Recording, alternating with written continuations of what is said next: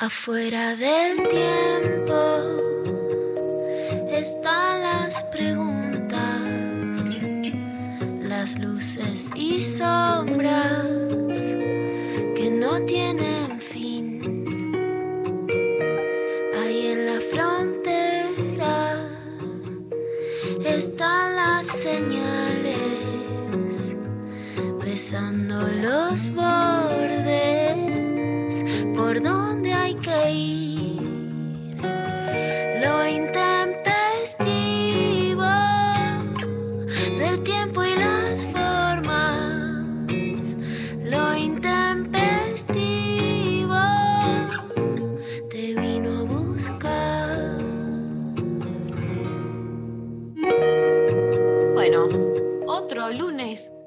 nublado, pero nubes que acompañan este día de inicio de semana. Dos eh, mujeres que, bueno, qué decirles, la verdad, eh, yo agradecida de estar eh, compartiendo estos lunes nublados junto a Luciana Peguer y Vero Lorca, la única manera de sobrevivir a la existencia, básicamente. ¿Cómo andan? Buen día. Buen día, Lu. ¿Cómo estás, Mari? ¿Cómo estás, Mero? ¿Cómo amanecieron? ¿Bien? ¿Muy arriba? Sí, con mucha agua, sobre todo, eh, para, para volver a tener eh, la panza apta. Hidratarse, hay que hidratarse. Lunes gris, lunes eh, como últimamente nos vienen tocando, pero es el último lunes de invierno. Ojo. Ah, Cierto, sí, sí. cierto. Entonces, Despedimos el invierno- el invierno. Se está agarrando fuerte para despedirse, no se quiere ir. Nada, se quiere despedir bien, se quiere despedir eh, demostrando lo que es, con, digo, na- nada de que quede como algo medio tibio ahí, de que va, el último día sea medio caluroso. No, no. Si se va, que se va con toda la letra. Sí, sí. Que, ¿Qué mejor que eso? Último lunes de invierno. Último lunes de invierno y tenemos un programón de lunes de full pibas en lo intempestivo eh, lleno de cosas, lleno de eh, cosas muy importantes, pero sobre todo con una super grieta. Una grieta que es polémica, como en general las grietas últimamente, pero esta ha desatado vaya, varios comentarios. Tenemos testimonio, inclusive, porque la grieta del día de hoy es dulce de batata versus dulce de membrillo. Uf, heavy, heavy, chiquitita, pero gran grieta, ¿no? Como aparece como chiquita, aparece como, pero es tremendo. El dulce de batata es más dulce, el de membrillo aporta como una exquisita acidez. Ambos son muy, ri- son muy ricos, es difícil es difícil elegir y además hay diferentes platos y combinaciones, ¿no? Por ejemplo, la pasta frola. ¿Cómo es la pasta frola? Esa torta de madres y abuelas que hablábamos de, de romantizar la comida de la abuela, pero eh, ¿de batata o de membrillo? Hay gente que para, para no tener esta grieta la hace al medio y hace mitad de una y mitad de otra. Me, me parece una tibieza eso. ¿no? sí, si tibio, tibio. bien. Jugátela, jugátela por uno. Mi, mi ex suegra, le mando un beso enorme a Norma, hacía una donde mezclaba los dulces en caliente, con lo cual era, una, era todo mezclado el dulce y era, estaba bastante bien, voy a decir. ¿eh? Ah, bueno. Es para, para acompañar el mate es una de mis cosas preferidas, la pasta frola. Eh, o el pan dulce, cuando arranca temporada, ahora viene la temporada de pan dulce. Digo, Ah, no- no- que viene tu época.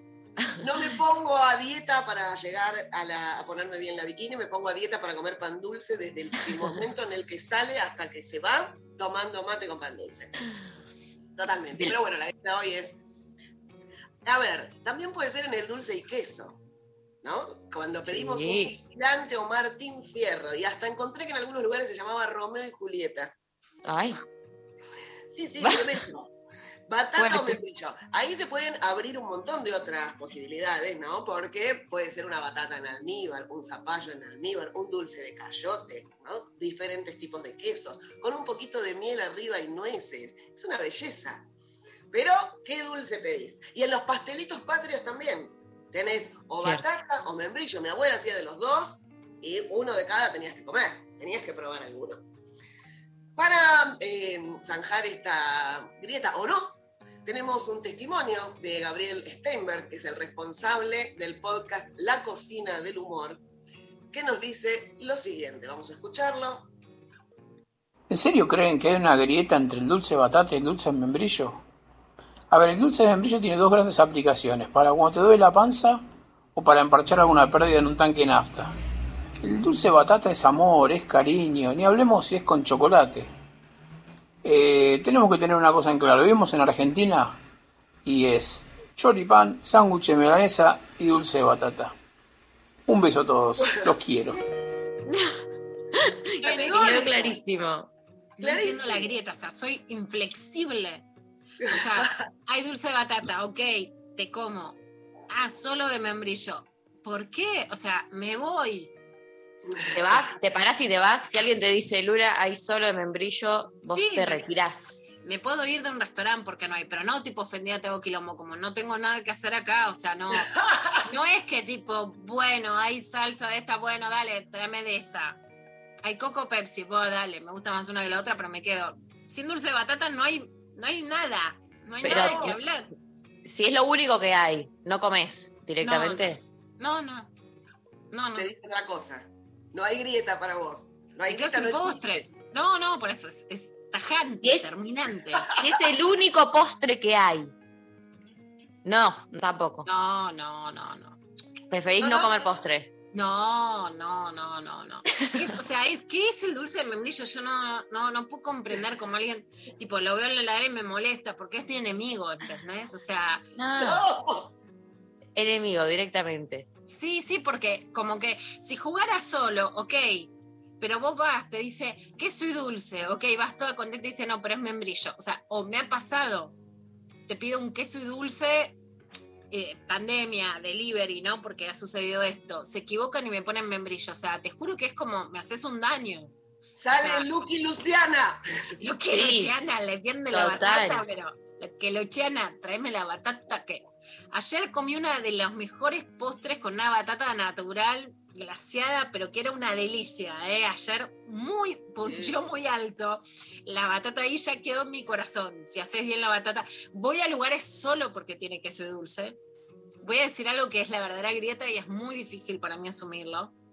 Entre el dulce de batata y el dulce de leche, me quedo con el dulce de batata. Ah. Esa es la grieta. Ahí estoy diciendo algo.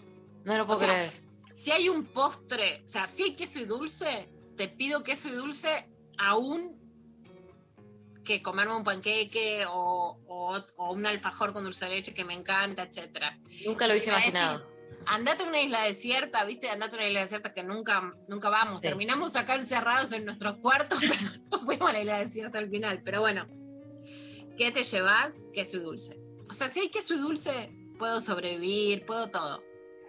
Pero Bueno, tranquilízame con un queso y dulce. Tranquiliza, una remera que diga tranquilízame con un queso y dulce. Reemplaza, si querés la grieta puede ser dulce de batata o ribotril, más dulce de batata y menos ribotril, como lo que quieras, pero Más dulce de batata. me menos calma la ribotril, me ansiedad, todo, todo. Puedo cenar, comerlo de postre, lo que sea. Si dulce de batata es como la sensación es, hay vida.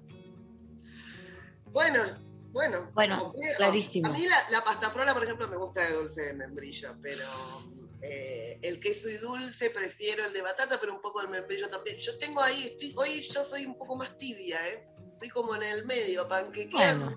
no está mal a veces. Corea del un Centro. rato. Corea del Centro. Un, un lunes, para mí hay un lunes que cada una puede tomarse para hacer tibia, como hay algún permiso. Vamos rotando. ¿Y vos, María, qué Eh, opinás?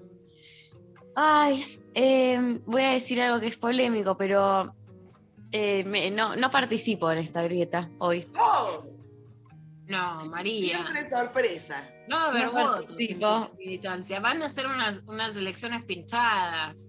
Es un país sin emociones, María. Necesitamos tú. Una O sea, puedo-. Bueno, puedo, puedo como actuar y, así- y ponerme del lado del membrillo solo porque, porque Pecker lo defenestró y me dio mucha Oh, pena y ahora me gustaría saber. Ay, va a defender a la minoría del membrillo. Nadie saca votos defendiendo a la minoría. Yo, nadie. Eh, no, voy a. Me pasa que no, no consumo ninguno. Entonces me cuesta posicionarme porque, bueno, tengo, soy una persona con problemas, básicamente, y no, no como. Eh, entonces, eh, y sin embargo, me gustaría que el, quienes defiendan el membrillo aparezcan, la verdad, porque después de lo que dijo Luciana Pecker y de la tibieza de Vero Lorca, no se puede, ¿viste? Porque te atacan por todos lados. O sea, te dan con de todo y el del otro lado, ay, bueno, no sé, un poquito, un poquito. Bueno, ¿y dónde está? La gente del membrillo no se siente representada hoy acá. No, no, no. De hecho, bueno, Gaby Steinberg dijo que era para, empan- para emparchar una rueda, cosa que. no- Bueno, No paran de atacar, escúchame, Claro, no sé, claro. así es imposible, un cerco mediático directamente es lo que hay acá. Eh, acá Lali dice, soy team de membrilla full, vamos Lali, siempre Bueno, de- mirá, del mirá lado del bien. Empezó a rosquear y ya tiene a alguien de su lado. No se puede creer lo que hace esta mujer, por Yo favor. creo que hay que llevarte a vos a la campaña de las PASO, Mari. Claro. Yo creo que Eh, no, no, prefiero. Bueno, puede ser. No, sé, no, está- charlamos. no viene tranco, no viene tranco. No estaría eh, siendo muy amena el, el- el mundillo ese como para que yo tenga ganas, básicamente. Eh, así que, bueno, eh, queremos escucharles, queremos que se posicionen. No sé, Eva, Mariana, si nos quieren contar de qué lado de la grieta se posicionan, eh, nos cuentan, nos mandan sus audios, sus argumentaciones, 11 39 39 88 88, arroba el intempestivo en redes sociales. Acá Eva tira batata en mayúscula con mucha sa, como ya no hay eh, forma de remontar esto, membrilleros, membrilleres. Eh, queremos, batata con que- queso que acá. se posicionen.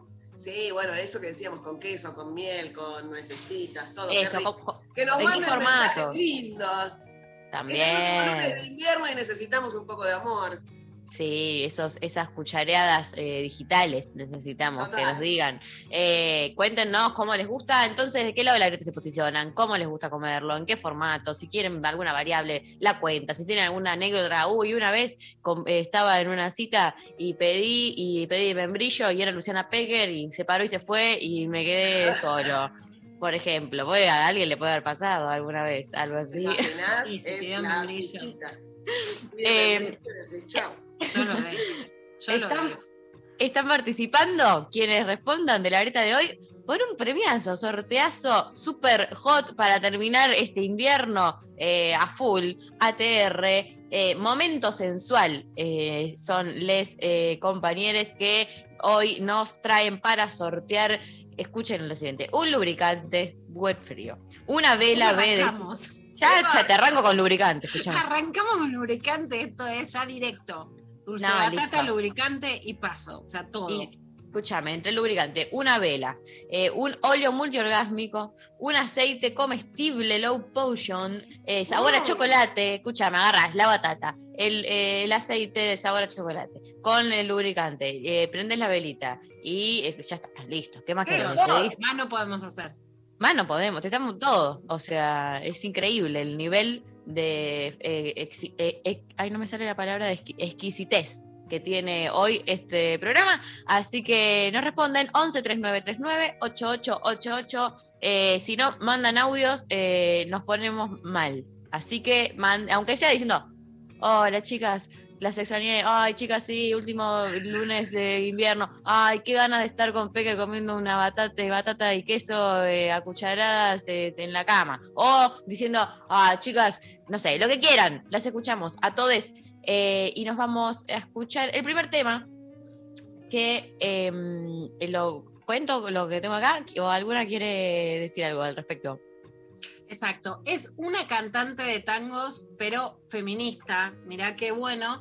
Que además lo que hizo se llama Patricia Malanca, que compuso 11 canciones que están inspiradas en 11 novelas de escritoras argentinas contemporáneas. La que vamos a escuchar es porque mi favorita es la novela La China Iron de Gabriela Cabezón Sí. Cámara, que la Me acabamos de encanta, me entrevistar en el encanta. Patricia, le mandamos un beso enorme. Me encanta la China, la estoy leyendo ahora. Quiero decir al aire que eh, le vengo mandando mails a Gabriela cada tanto para ver si tiene lugar en alguno de sus talleres y eh, a veces no me responde, nunca tiene lugar. Así que al aire pido que cuando tenga una vacante quiero ser su alumna. Ah, mirá qué, qué Mirá. bueno eso, ¿no? Los talleres de Gabriela son impresionantes.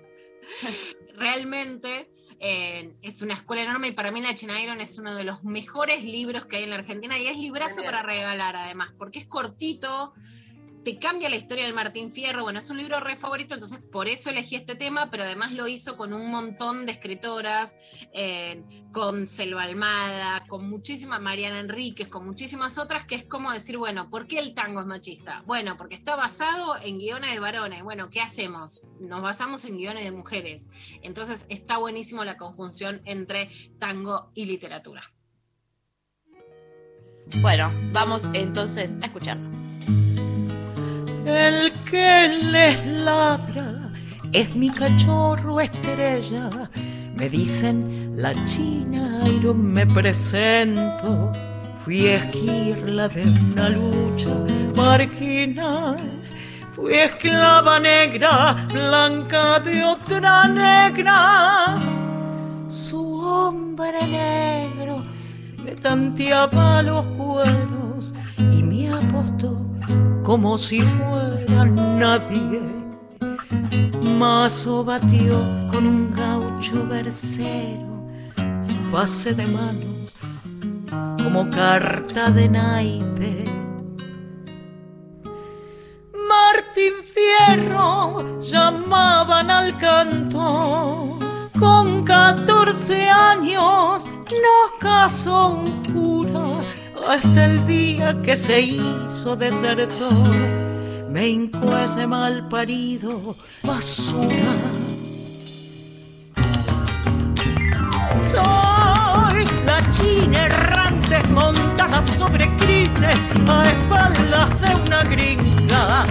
Soy la chucara tibieza que se despeina trenzas a escuelas de un deseo. Soy malón sentimientos, chispa de los fogones, levanto polvo seco. Soy la fuerza primitiva, jadeo fugitivo, talón de los despiertos. Soy los insectos del mundo, entrándome por la boca. Soy elegía de aquello que quiere civilizar.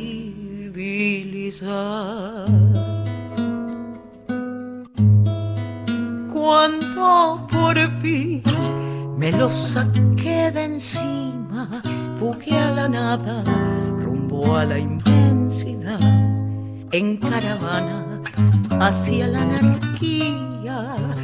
Me hice madre que a su cría dejó en solitario, fortín de aquel desierto, crucé al poeta, uno llamado Hernández, después entrando más tierra adentro, las tolderías titilaban brillantes.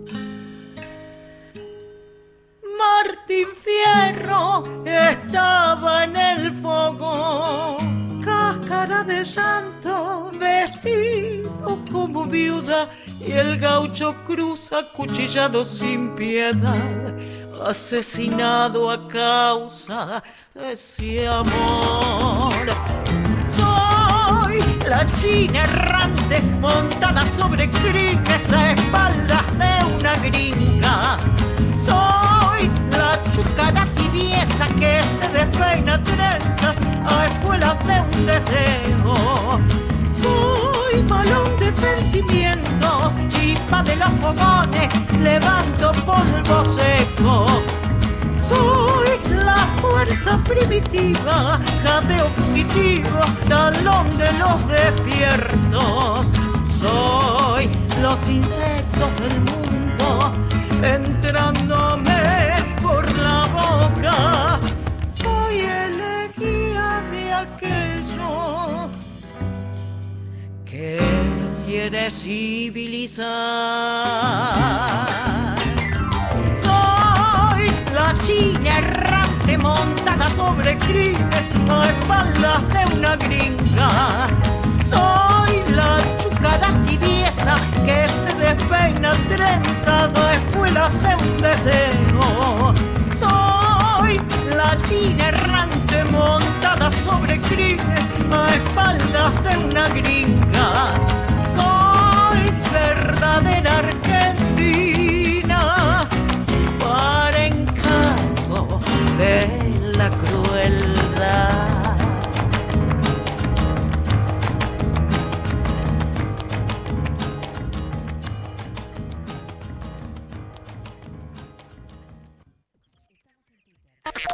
Nacional Rock 937. Y Cupay. Todos los lunes, una nueva forma de hacer radio. Daña, Barbie y la participación estelar de Charo, junto a una troupe delirante, aparecen en tus pantallas por Twitch. Lunes. Y Cupay. También por Twitch. Seguilo en Nacional Rock 937. Desafiar. Escuchar. Nunca nos conformamos. 937. Nacional Rock. Fútbol femenino en Nacional Rock. Entre tantos sueños, proyectos, ilusiones, también está el del seleccionado femenino de fútbol, que cobija todo eso, sueños, proyectos. La selección argentina de fútbol femenino se enfrenta a Brasil en un partido amistoso internacional. Y lo vivís en vivo por Nacional Rock. Hoy, desde las 15.45, con el relato de Natalia Maderna y los comentarios de Santi Lucía, en una edición especial de Todo en Juego. Fútbol femenino en Nacional Rock. Argentina-Brasil. Cada una de las emisoras que a partir de esta tarde también entran en la historia de la República Argentina y de la transmisión por Radio Nacional, porque lo que está haciendo el fútbol femenino es historia y lo que está haciendo también la selección nacional es historia. Porque... Hoy, 15.45, transmisión especial en Nacional Rock. Hace la tuya. 11 39 39 88 88. Nacional Rock. Luciana Pecker, María Stanraiver. Vero Lorca. Bueno, muy bien, estamos recibiendo sus mensajes. Empezamos escuchando algunos audios, a ver. Hola, hermosas. Hola, qué lindo programa de intempespi- intempestivas. Eh, la estoy escuchando desde casa porque no fui a laburar, así que la verdad que se disfruta el programa de otra manera mientras limpio. Yo voy a votar por el membrillo porque me gustan todas sus formas y la pasta frola tiene que ser de membrillo porque si no te la escupo. Así que mi voto va ahí como suc al, al membri. al membri. Al membri. zuc al membri. Me Te la quedo con eso. yo. Te la- lo que le echó la te la escupo yo. Te la escupo yo. Ojo. A mí no me escupa la batata porque No me escupas la batata, qué No se lindo, ¿cómo se está? No, por favor. Eh, a ver, pasaba por Chacarita. Yo te digo que tengo un ojo biónico, tipo, no tengo superpoderes, pero un ojo biónico. Dije, ahí hay pasta frola de batata. Me di cuenta. Comí una porción y ahora le encargué una entera. Y tengo una pasta frola de batata entera porque es preciado. O sea, un lugar dice queso y dulce. Entro. ¿Entendés? Me compré de boniato y me lo traje un kilo. O sea, ¡Qué rico! increíble. acá no de cenar. Listo, hay queso y dulce. Ah, Viene de postre, hay queso y dulce. Hay vida, hay queso ok. y dulce. vida. Esta, esta Luciana Pecker radicalizada me, me fascina. si Te digo, es como increíble. Eh, Cecilia por Instagram dice: Sin dudas, dulce de batata, que es muy Lupecker. La batata es suntuosamente putita golosa. Listo. Corta la bocha. Clarísimo. Directamente. Eh, a ver, otro audio. Hola intempestives, ¿cómo andan? Acá Sofía preguntándose, ¿alguien puede pensar en las pepas? ¿Se imaginan una pepa con dulce de batata? No, no, no, chiques, no. Arriba el club de membrillo. O sea, te acepto la batata con queso, pero la pepa, por favor, que sea de membrillo. Un abrazo, buena semana. La pepa de membrillo es Mira, rica, pero hay también hay de batata, batata, hay y hay pepas de de dulce batata, de querés- Uy, uy, uy, uy, uy, uy. Si querés que te entregue las pepas, te la entrego. Yo sabes lo que hago con la harina, o sea, a ver, ¿no? No estamos hablando en contra de las harinas, ojalá pudiera decir que chau harinas, todo. Pero la harina a mí me parece siempre innecesaria. Por ejemplo, torta de manzana, te como la manzana y te dejo la base. Innecesario. No. No, no Uy, me ya. gusta. O sea, la masa, ¿viste? El masacote. Entonces, la, eh, la pasta frola, ¿sabes qué hago? Como la parte de dulce batata. Las tiritas de arriba me gusta porque son tranquilas y la masa te la dejo. La pepa, no tenés como entrarle al bat- a la batata directa, pues está cercada, ¿entendés? Tenés que hacer una ardillita, por lo menos un camino de harina tenés que hacer hasta llegar a la verdadera emoción que es el dulce. ¿Y Entonces cuánto dulce le de ponen? membrillo, toma, te dejo las pepas de membrillo y déjame a mí la pasta frola. Uy. Bueno, uh, bueno, bueno, esto No, se, no. Picó, se- se picó de una manera inesperada. La verdad es que no nos imaginábamos. Cuando arranqué, arranqué con esto de es una grieta chiquita, tranqui, y no, se picó. Se repicó. Acá en, en Instagram nos dicen, batata es menos agrio, suavecito. Amo la batata con todo al horno. Y nos dice, siguiente Greta, batata o papa. Bueno, Ah, pero... batata, batata. La tomamos, la tomamos. No, no tenés, eh, no hay, o sea, bueno, no, no me voy a anticipar, pero eh, No, no, para no. mí no hay, gri- Dale no la tenés que chance, viene. no tenés chance con la batata, o sea, no, Dale, no hay for- la- no hay chance de que ganen nada, eh, o sea, la masa el, eh, es de la papa. Bueno, bueno, bueno, nos calmamos. Esa va a ser la grieta del lunes que viene. No dejo mis convicciones en la puerta de la papa. Los papas no cambian mi voto. Eh, Fíjate, te juntás con el papa o con la batata. Uy, no, esto, Polémico, Bueno, polémico. bueno, bueno. No, no, pero Lunes que a ver, viene, chicas, lunes que eh, viene. Las voy, a, las voy a separar en este momento, cada uno un rincón, les, les pido por favor, uh, cada uno un rincón, vamos a calmarnos. No, ¿Sabes que mis amigas me decían? No sé cómo era tu casa, porque en tu casa hacen batata, o sea, era una cosa muy extraña. La verdad es que era una costumbre de mi papá. Sí, chicas, no sé ni cuándo son las fiestas judías, les aviso porque hubo Yom Kippur, HPA, no sé ni cuándo son, no tengo familia Sí. judía, me dejó de ver todo eso. Pero mi papá, que era el putito goloso judío, o sea, Sí. se hacía la batata, para mí la batata además es con miel y con azúcar rubia arriba, o sea, soy todo lo que puede ser dulce será dulce. La batata es más dulce que la papa, por lo tanto es batata. ¿Por qué? Porque tengo la, la- la sangre picker en las venas de que todo será dulce. Bueno, prepárense, les oyentes, para la próxima grieta. Ahora vuelvan con el membrillo o la bata. dale, a ver un- otro, otro, otro audio, vamos a calmarnos. Buen día, chicas. Buen lunes, nublado. Eh, soy Victoria de Villaluro. No solo soy Team Batata, sino que banco fuerte a la batata, al dulce de batata, sobre el dulce de leche también. Ya somos dos en el mundo. Ah, Oh. Eso es mucho. Fue una confesión que qué hice lindo. inesperada. Acá, mirá, te digo que hay un mensaje que dice: Hola, Intempestivas. Acá, ultra fan del membrillo a morir. Dejaría de comer dulce de leche, pero no podrá erradicar el membrillo en mi vida. ¿Cómo, ¿Cómo generó la pica esa de si dejaremos el dulce de leche o no? Mirá que para mí es difícil. Sí. No, Igual me, no. gustó, me gustó mucho el Intempespivas. Sí, Ah, muy lindo. muy, muy bien, lindo. muy lindo, muy creativo. Los bocas de urna, les digo, ya no confiamos más, ¿viste? Porque No yo, confiamos. No. yo me subo, eh, a- yo no miro encuestas, yo miro la Terminás realidad y política y económica. termina todo reventando. ¿viste? Cuando decías el, el sexteo venía bárbaro, el boca de urna estallaba y después No, no, que carta, basta. que, que Basta de- que decido de- yo, que decidís vos, que la pongo yo, que lo ponés vos. Basta de mirar encuestas, hay que mirar la realidad. Eh, y les cuento que eh, está en Instagram muy peleado. eh. Hay eh, una diferencia de cuatro votos, o sea, casi estamos en 2015, eh, se vuelve, eh, porque está muy, muy, muy cerquita eh, y, no, y no las favorece, quiero que sepan, ¿eh? No las favorece a ustedes. Oh, No tengo lo- miedo a la Durán Barba de este programa que es María.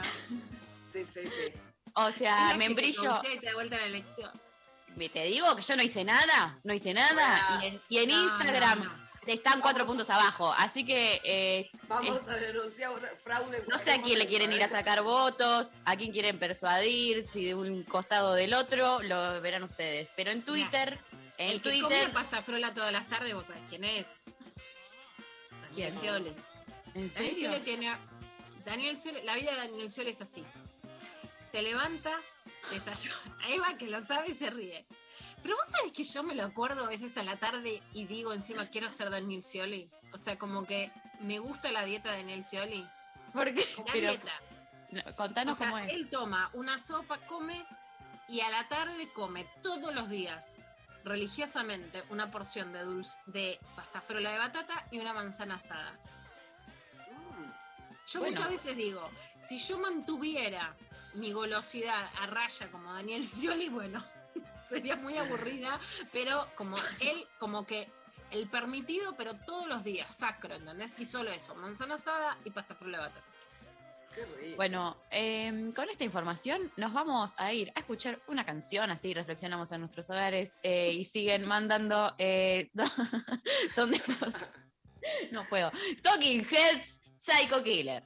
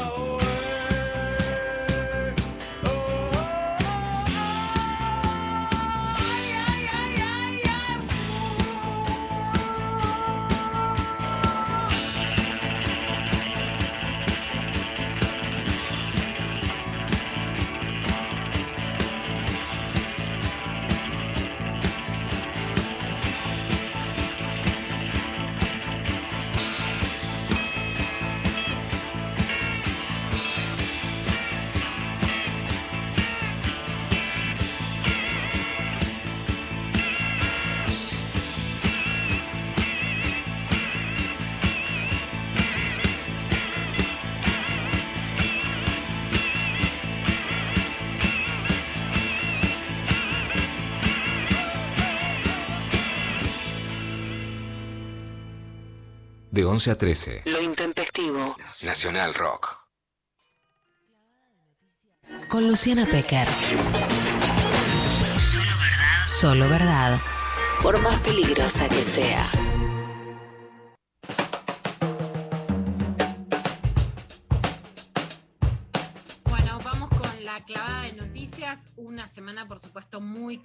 Cambios que no dejan de sucederse en el Gabinete Nacional, también en el de la provincia de Buenos Aires, después de una crisis política inédita desatada post derrota electoral del gobierno en Las Paso, un Alberto Fernández que dijo, bueno, me hago cargo de la derrota, pero un poco una actitud de aquí no ha pasado nada, no quería hacer cambios en el gabinete, finalmente el gabinete que respondía más fuertemente al ala kirchnerista le pone la renuncia a disposición. Podría haber sido un gesto, digamos, casi burocrático, normal, en otro país del mundo, no en este. Pero estamos en Argentina y este país es increíble. Exacto, Este Mari, país. para eso no tenemos grietas. Este país es increíble y generó un tsunami político. Alberto se quiere sentar en su posición de acá mando yo y dice los tuitea los cambios en el gabinete los decido yo. Cristina Fernández de Kirchner, que se sacó el Fernández, se dejó el Cristina Kirchner como identidad, un cambio también importante. Una postura política en momentos donde se romantiza, como diría Vera sobre la comida de la abuela, la figura de Néstor Kirchner, ¿no? Como, bueno, siempre Alberto Fernández dice que es el político que más lo inspira, Cristina también marcando esa soy yo, también una decisión que han tomado muchas madres y abuelas de Plaza de Mayo de ponerse el apellido de casada como una identidad propia. Manda una carta que sinceramente con críticas hacia la política económica, básicamente en realidad el núcleo fuerte político de la carta es ese, diciendo en un país con estos niveles de pobreza, digamos, las cuentas no pueden cerrar tan bien, no puede cerrar bien el déficit, pero que no haya inversión social. En realidad es un pedido más que nada del Ministerio de Economía, pero sí el día anterior le había mandado un WhatsApp a Martín Guzmán diciendo que no era el cargo del Ministerio de Economía el que ella estaba pidiendo. Le dijo, tranqui, Martu, tranqui, Martu, no pasa nada, con vos está todo bien, Martu. No. Le dijo eso y en realidad en la carta el mayor cuestionamiento es a la política económica, ¿no? La diferencia real política sería entre un sector del albertismo que prefiere tener las cuentas en orden con menos gasto o inversión social según cada quien lo mire y un sector más kirchnerista que prefiere tener las cuentas más en rojo pero más plata para los sectores más empobrecidos o las clases medias, ¿no? Esa sería la diferencia estructural. Después lo que pasa es muchas otras cosas y un cambio de gabinete que no parece ir necesariamente en el sentido que pedía Cristina, pero que se negocia, digamos, con el frente de gobernadores o de un peronismo más tradicional. ¿En qué puede derivar esto? No sabemos más allá de los nombramientos en el gabinete. Una de las cosas que se dijo es que, que escribió Pablo Ibáñez en el diario Puntuar, es que en realidad la idea de los renunciamientos no fue de Cristina, sino de Máximo. No lo sabemos. No sabemos si fue Cristina o si fue Máximo, pero Máximo le dio una entrevista a Horacio Berbisky. Horacio, por supuesto, es un periodista histórico que ha trabajado en Página 12, se tuvo que ir por los aprietes de Mauricio Macri a Página 12 y a su dueño Víctor Santamaría y después quedó involucrado porque fue uno de los vacunados en el Ministerio de la Salud por el escándalo que se llamó como vacunas VIP o vacunas dadas fuera, digamos, no, en realidad por edad le correspondía, pero fuera de la nómina habitual y que eso generó un escándalo. La entrevista fue con él en Radio del Plata y Máximo dijo esto. Y se puso al gobierno en un lugar que realmente a mí me llamó la atención durante todo el desarrollo del, del día miércoles, creo que fue, si, si no me olvido. Ahora, eso ha concluido, eso ha pasado. Miércoles y jueves. Miércoles fue el día de la renuncia de Pedro y jueves fue el día de la carta de Cristina. Y uno ve que el presidente ha tomado las decisiones, que ahí tenemos eh, compañeros y compañeras nuevas al frente de diferentes lugares, y habrá que acompañarlos y estar, eh, obviamente, eh, al pie de, de- de esta, de, esta, de esta batalla, que es sacar la Argentina adelante más allá de la cuestión electoral, y ayudar en todo lo que haya que ayudar. Bueno, lo de compañeras y compañeros, la parte de compañeras te la debo. ¿no? Sí, Es estaría faltando.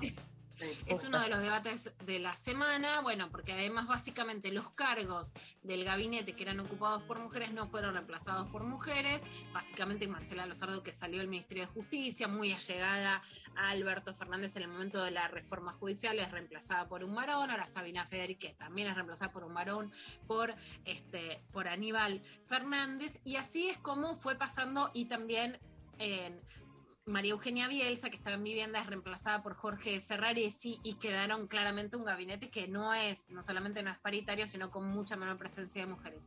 Es lo único importante en un gabinete que defender al gobierno, no hay que defenderlo, es uno de los temas de debate de esta semana. Bueno, puede haber urgencias y crisis, indudablemente los gabinetes empiezan más paritarios cuando empiezan la idea de si hay problemas, el tema de género no importa, en general es una idea que siempre te va a dejar de lado a las mujeres. Yo, por ejemplo, creo que el Ministerio de Educación es un ministerio en el que no puede no haber mujeres para designar, o ciencia y tecnología, que fue Daniel Filmu, Jaime Peiseric, que por supuesto digamos, son personas muy autorizadas, pero sí claramente se deja de lado la perspectiva de género, también con un pedido de la derecha, ya lo vamos a hablar después con el tema de Mansur, y bueno, un feminismo que aparece más con una pulsión crítica cuando las cosas suceden, que a lo mejor avalando a mujeres para que se conviertan en referentes ineludibles y entonces lleguen con mucho apoyo para poder ocupar esos cargos, tanto de candidatas en las listas como de candidatas a ser ministras, ¿no? Por un lado, la crítica es cierta y tienen, eh, digamos, aval para hacerse,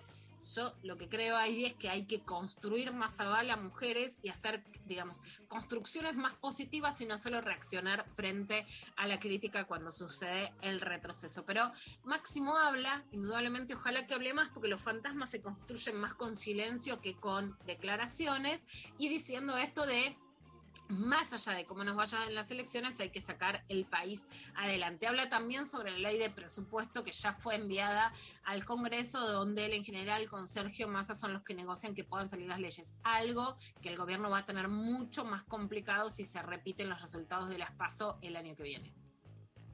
Mire, el presupuesto que ha enviado el gobierno se discutirá ahora en el Congreso. Eh, cuando uno envía eh, a, a discusión este tipo de cosas, eh, hay que hacerlo. Existen los ámbitos donde se debate este tipo de situaciones y, y se debatirán y también, obviamente, eh, la oposición en sus diferentes eh, expresiones, porque la única no es Cambiemos, sino que hay otras que son un poco más, más racionales dentro del Congreso, eh, van a van a van a expresarse y se hará la discusión. O sea, uno puede prever, digamos, matemáticamente cuál debería ser tal o este aumento, pero también tiene que ver y mirar y observar cómo está eh, la, la sociedad. O sea, uno no, no, no puede actuar eh, en base eh, simplemente a, a- a- a- a cuentas matemáticas y diferentes situaciones, sino que tiene que ver también cómo, cómo eso impacta en la realidad y en el día a día de, de- de nuestra gente, de la mayoría. de nuestra- Es quien decide los cambios en el gabinete. Ahí sí se genera una pulsión de poder que eh, en el primer día de la crisis Alberto sale a tuitear, los cambios en el gabinete los decido yo, si sos el presidente y los decidís no, es- no necesitas tuitearlo, necesitaba reafirmarlo frente, bueno, a una coalición que llega por decisión de Cristina Kirchner, que no solo es la vicepresidenta, sino que fue dos veces presidente y que es la que le elige y se lo deja reafirmado en la carta y que por supuesto tiene un poder en esa coalición que no hay ni que negar ni que demonizar, ¿no? ¿Por qué el poder femenino sigue tan, pero tan demonizado?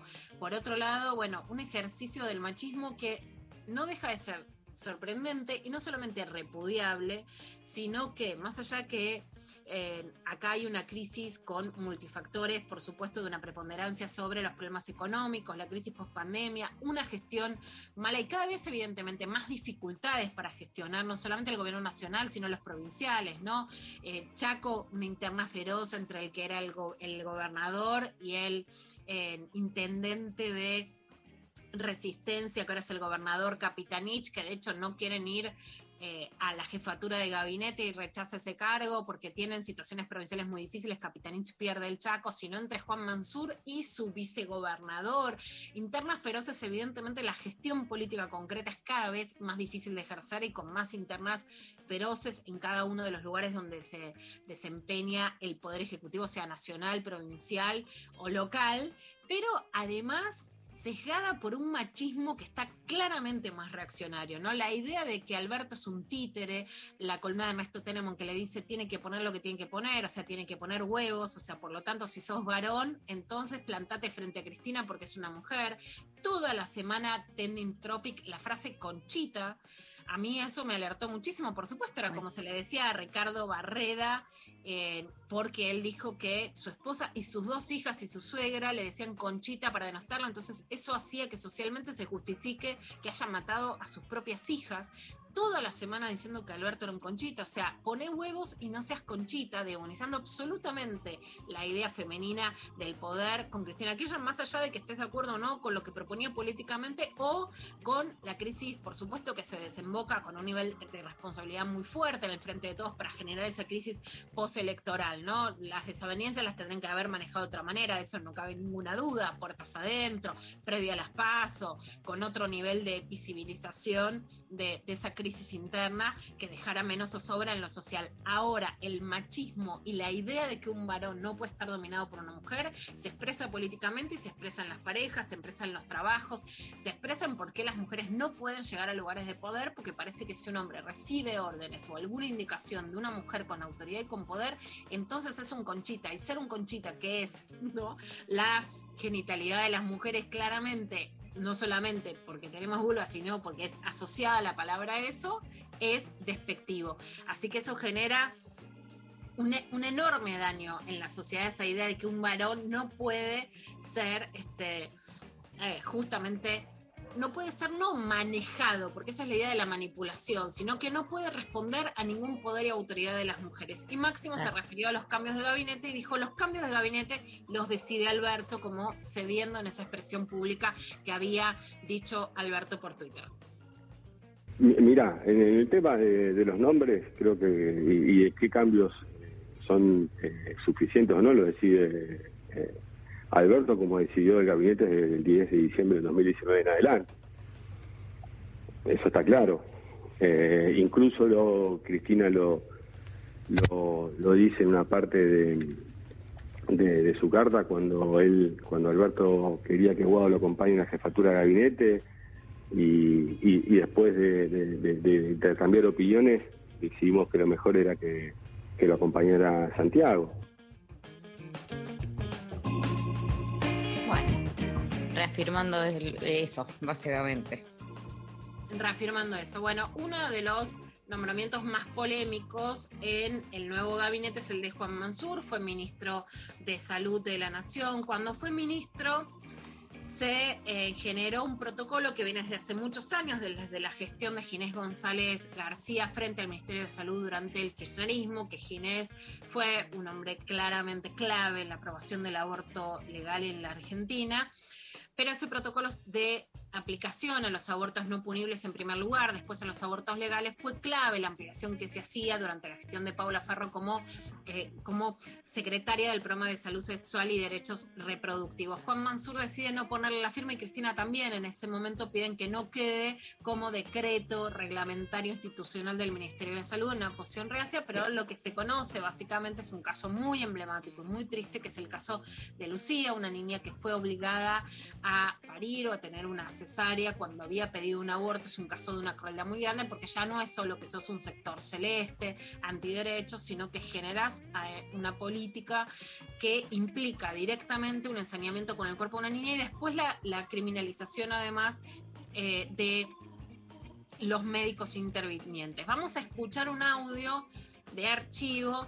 Ayer nos lo conseguía Pablo González para ver qué decía Pablo Juan Mansure en ese momento. La ministra de Salud ya lo, explicó y se hizo lo que la familia solicitó y en los tiempos que la familia solicitó. Primero dijeron la familia que querían eh, continuar eh, con el embarazo de esta criatura que había sido violada. Digamos, después, 36 horas después, la familia dijo que bueno, que no, que quería hacer la interrupción del, del embarazo y bueno, y ahí, a partir de ahí se pusieron los mecanismos que hay en la provincia de Tucumán eh, primero para cuidar y salvaguardar la, integridad. Y bueno, y esto es lo que se llevó una cesárea. ¿Por qué una cesárea? Porque una criatura de 11 años no está preparado los órganos ni están preparados para que tenga eh, un abordaje natural, un abordaje normal. Por eso a partir de, del pedido de la, de la familia pasaron 36 horas en la cual se asistió a la, a la criatura esta y bueno, y se practicó esta esta micro cesárea, digamos, esto es lo que, lo que se hizo. Por eso acá lo que hay que ver también, que nadie lo menciona, es el tema del violador. Y yo lo que estoy pidiendo como gobernador de la provincia es que al violador, al que hizo esto, al que hizo esta atrocidad, al violador el que hay que caerle con todo el peso de la ley y que se pudra en la cárcel.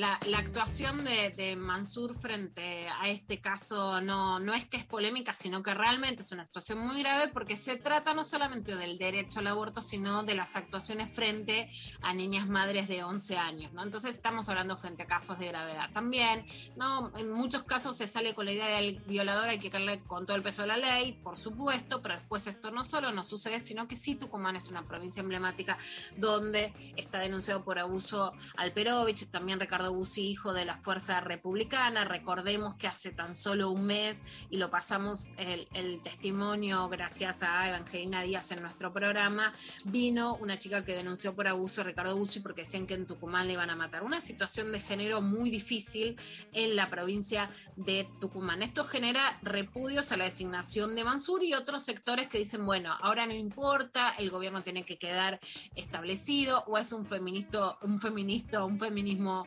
progresista de la ciudad de Buenos Aires y no federal. Bueno, más allá de esas vicisitudes, claramente hay un giro a la derecha y hay una agenda de género que pierde valor entre la composición del gabinete o la premiación a Mansur. Mansur también acepta ser jefe de gabinete en un cargo que muchos no quisieron aceptar, muchos gobernadores, una salida al conflicto del frente de todos, digamos, más allá de por derecha, en un sentido de intentar aliarse con gobernadores o con un peronismo tradicional.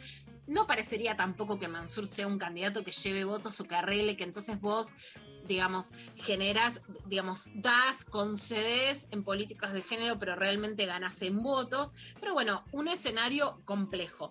De lo que sí estoy segura es que para que se mantenga la agenda de género, el único resorte no tiene que ser la crítica cuando sucede algo negativo para la agenda de género, sino sostener a las periodistas que escriben sobre feminismo, a las candidatas y políticas que pueden ser, que pueden entrar en las listas electorales y representar una agenda feminista, o a las mujeres que pueden ser postuladas a cargos de ministras, ¿no? Sostener algún nivel de liderazgo, algún nivel de representatividad y que puedan capitalizar también la agenda de género. Durante la semana se instaló la idea a través de una nota muy, pero muy conservadora de Claudia Peiró en Infobae, que el gobierno había perdido por dar el DNI no eh, y el aborto legal. También el arzobispo de La Plata, con llegada a Francisco, dijo que Alberto se había entretenido en el aborto legal. Te digo que mucho tiempo no te quita, no es que no invertís en sacar a la gente de la pobreza, eso es porque arreglas con el fondo, no es porque das aborto legal,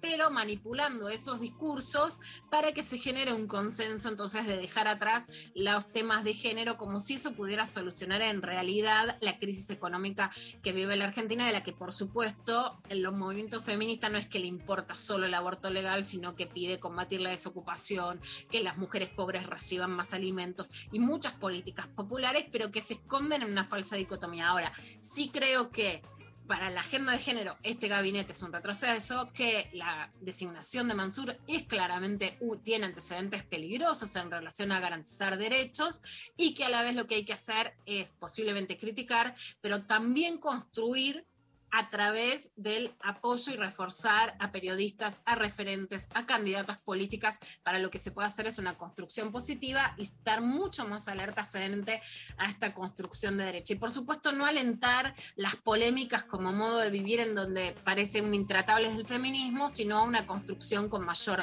unidad. Y ahora vamos a escuchar qué dijo Mansur en relación al gabinete, estando en La Rioja, donde hicieron como un retiro espiritual. Bueno, retiro espiritual, Pedro Rosenblatt fue muy gracioso. El propio de retiro espiritual y se unen el frente de todos y estalla todo, pero digamos que un semi retiro espiritual en La Rioja, esto decía Mansur. Acabamos de tener una reunión con el presidente de la Nación, la gran mayoría de los gobernadores de nuestro espacio político, en el cual hicimos un balance de la situación actual, un balance de las elecciones. El, presidente ya fue claro con su autocrítica, cada uno de los gobernadores aportó su visión en el marco de un país profundamente federal, en el marco de los candidatos, que son candidatos de cada una de las provincias eh, argentinas, y bueno, y a partir eh, de ahí, en, el, en un país grande, diverso, extenso, con idiosincrasia culturales también diferentes, bueno, coordinar acciones para mejorar y revertir el resultado electoral, ¿no? Creo que están dadas las condiciones, creo que hay un desafío muy importante, lo veo a la totalidad de los gobernadores con esta vocación y esta entrega de servicio que no tengo duda se va a revertir esta situación. Así que bueno, una reunión de trabajo con la conducción del presidente de la Nación y prácticamente la totalidad de los gobernadores de nuestro espacio político. Bueno, el problema no es solo lo que pasa en, en la nación, sino lo que pasa en Tucumán. Y un poco eso, más allá de la interna local tucumana, muestra el nivel de fragmentación que tiene hoy la gestión, ¿no? La gestión política. Está muy, pero muy degradada y que tiene muchísimos enfrentamientos internos. Hubo otros que dijeron que factura el gabinete, yo no la agarro, ¿no? Por eso, mucho gobernador que Claro. no quiso agarrar. Mansur dice, bueno, está bien, la agarro, hay una foto ahí abrazadito, eh, apapachando con Alberto Fernández, pero el problema es que tiene una interna feroz con Osvaldo Jaldo, que había ido a las urnas en contra de él en Tucumán, que es su vicegobernador, y eh, Osvaldo Jaldo finalmente ahora negoció con Mansur para que él pueda asumir como jefe de gabinete, pero contó, porque en este país, ¿para qué van a estar los off si nos podemos enterar de todo? O sea, vamos a decir que guion tenemos todo, Borgen un poroto.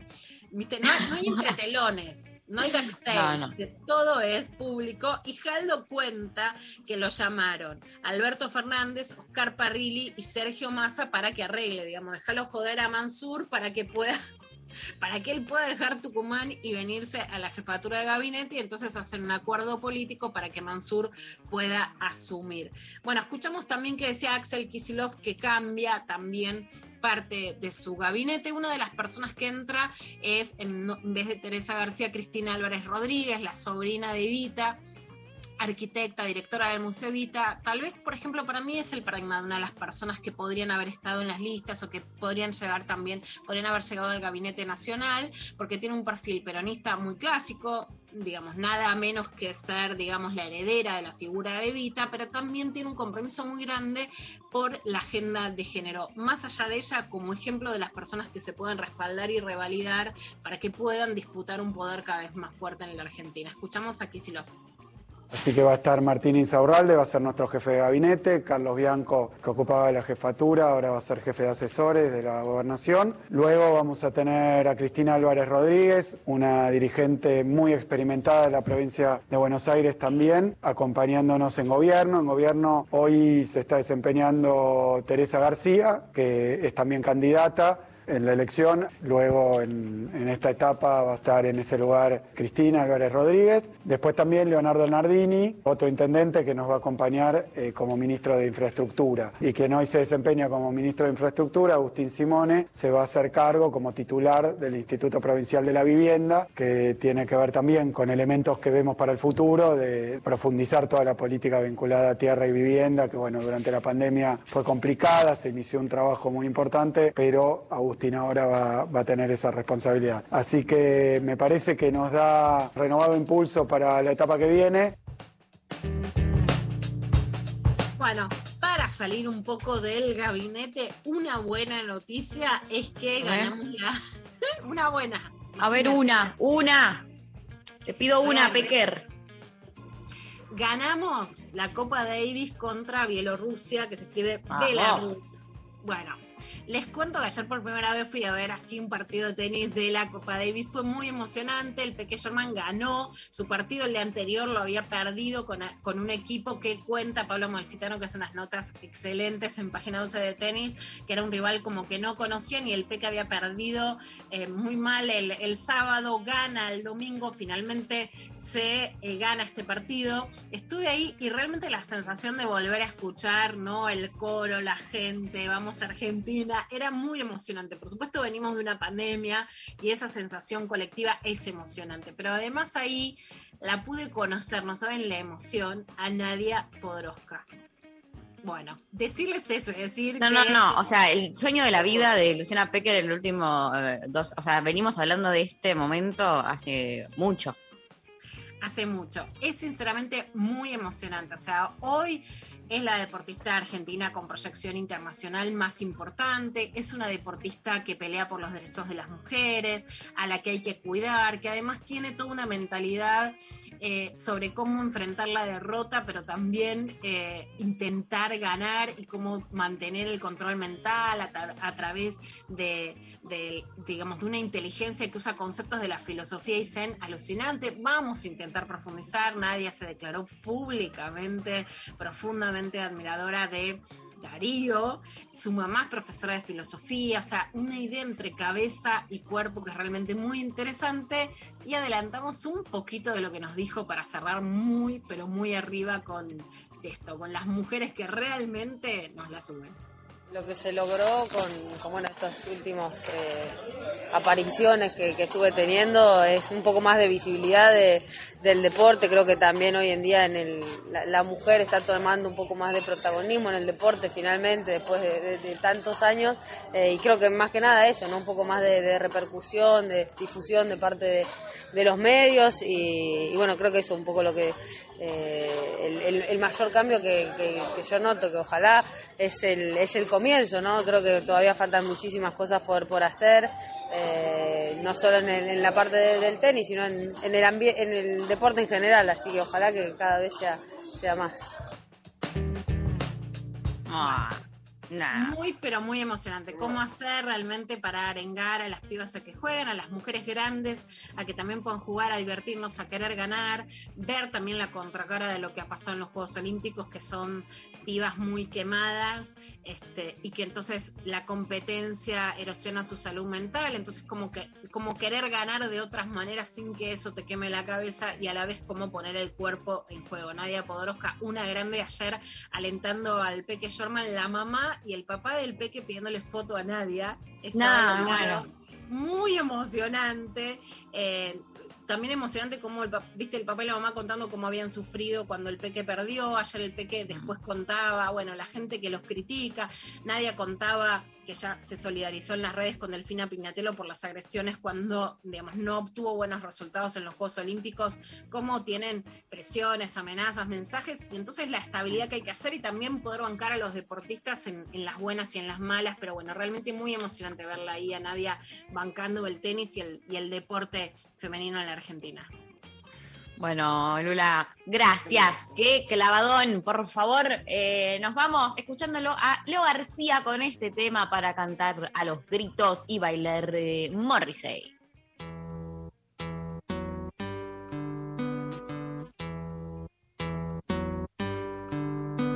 Sabrá tu novia que escuchamos Morrissey, que me extrañas más de lo que ella te extraña. Sabrá tu novia que escuchamos Morrissey, con quién estabas la vez que te llamábamos. Pero hay algo que vos no sabes, y es que hablamos mal de vos una vez, y bien de alguien que no conoces. Los dos nos cansamos del amor y vos no sabes lo que es cansarse. Ella escucha Björk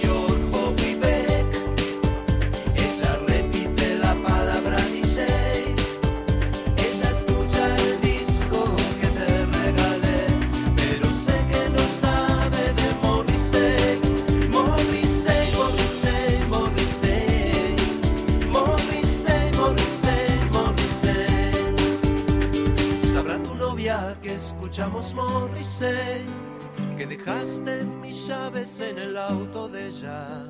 Sabrá tu novia que escuchamos Morrissey, que tus amigos saben más que vos de ella.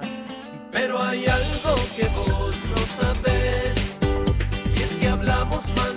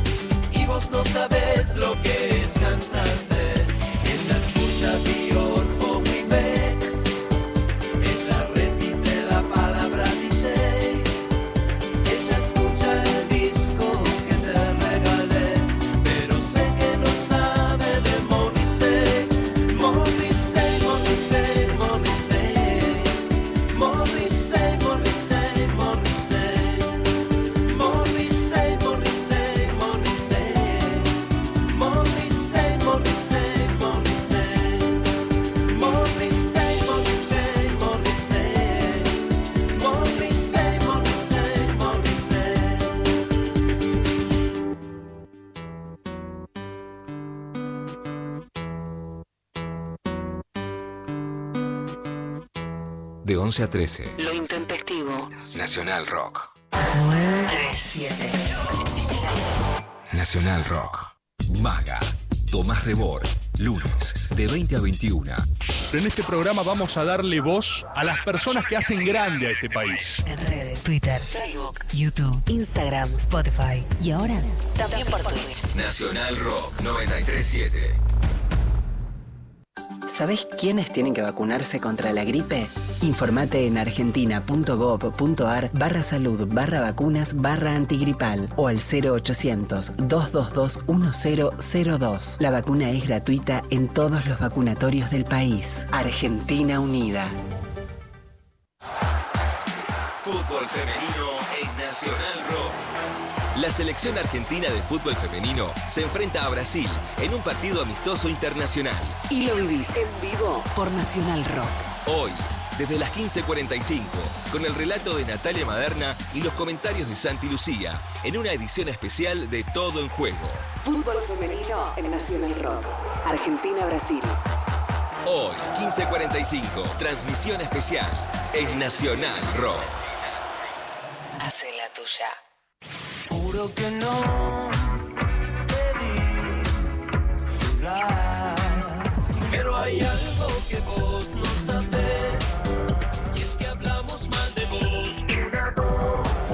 Vence el tiempo.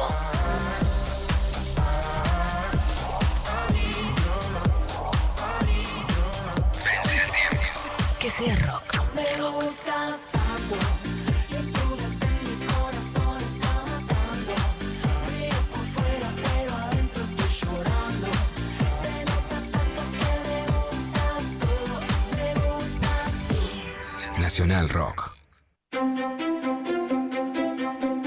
Filosofía. A conchazos. Con Vero Lorca. El pasado a las seis, como acordaron ayer. Acá Se estamos desespera bailando en este lunes intempestivo, full pibas y en filosofía conchazos. Porque la frase de hoy, la frase de hoy tiene que ver con lo siguiente. Dice, lo más difícil de aprender en la vida es qué puente hay que cruzar y qué puente hay que quemar. Hay que saber quemar los puentes cuando hace falta. Y esto puede ir en cualquier situación, ¿no? De las que veníamos hablando, Sí. de todo, de todo el programa. Por ejemplo, te dan dulce de membrillo, quemás el puente, te Ah, vas. quemé el listo. puente. No, por eso de batata quemó los puentes. Por eso, somos un bar de fueguitos y todos los fuegos del fuego, pero lo vamos a llevar hoy a un lugar hot, a un dame fuego o prendo fuego el puente. Como en un hotel alojamiento, en un telo, ¿no? Como por ejemplo, ahora se viene la primavera. Hay Sí. deseo en el aire. Abrieron los telos, dan ganas de Sí. visitarlos. Sí. Porque el telo tiene como ese no sé qué. Que, que- que- que ya sabes que vas a coger, básicamente. Entonces, Claro, ya es un- eso. Me eso no sé qué importante. Sexo explícito, ¿viste? No te van a volver. Vamos a eso.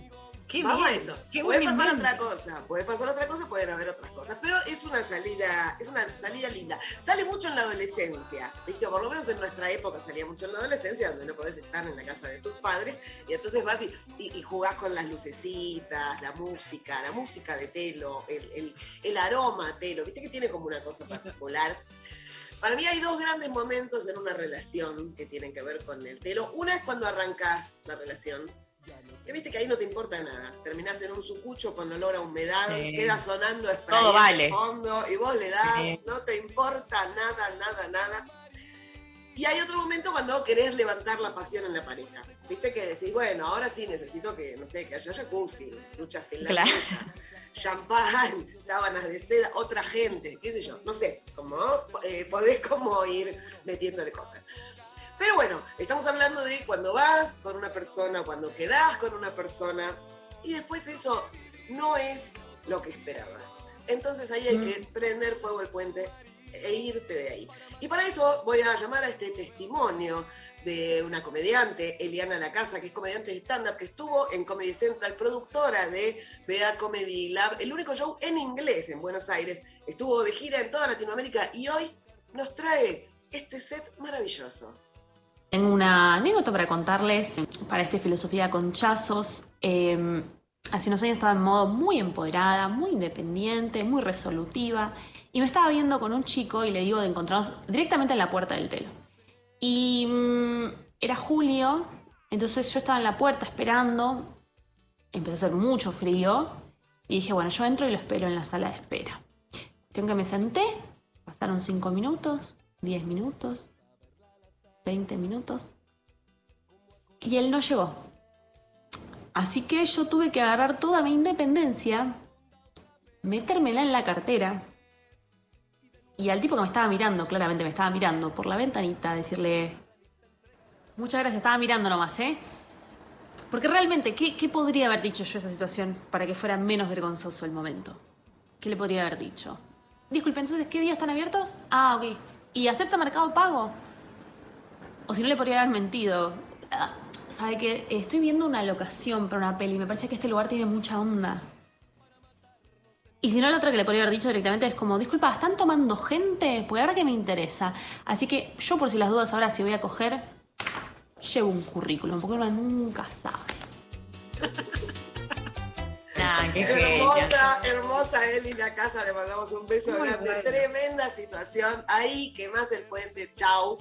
Eh, yo tengo otras historias, tengo otras historias de telos, pero las vamos a dejar para otra filosofía con Chazo. Tenemos mucho que hablar de esto ahora que, que se viene la primavera. Así que la frase del día la vamos a cerrar con hay que quemar el puente.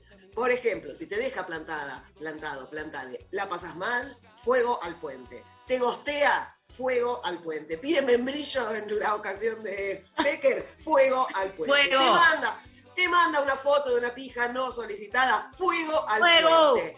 El fuego tiene que estar donde corresponde. Gracias, pero, grosa. Hermoso, pero aprender fuego, todo. Eh, nos vamos a escuchar a Miranda. No lo digas. No digas todavía adiós,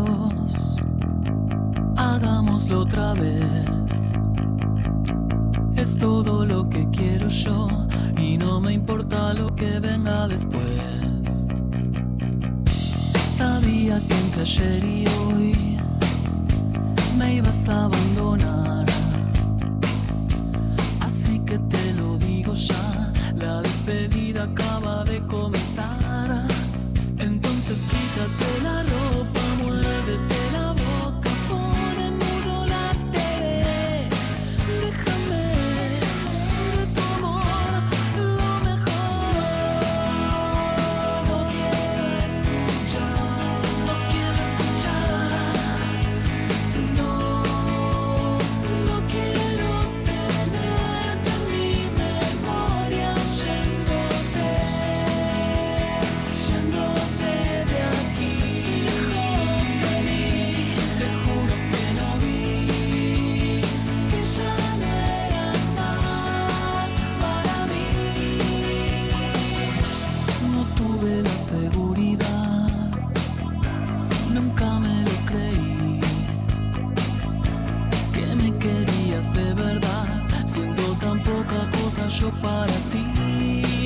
ti. Te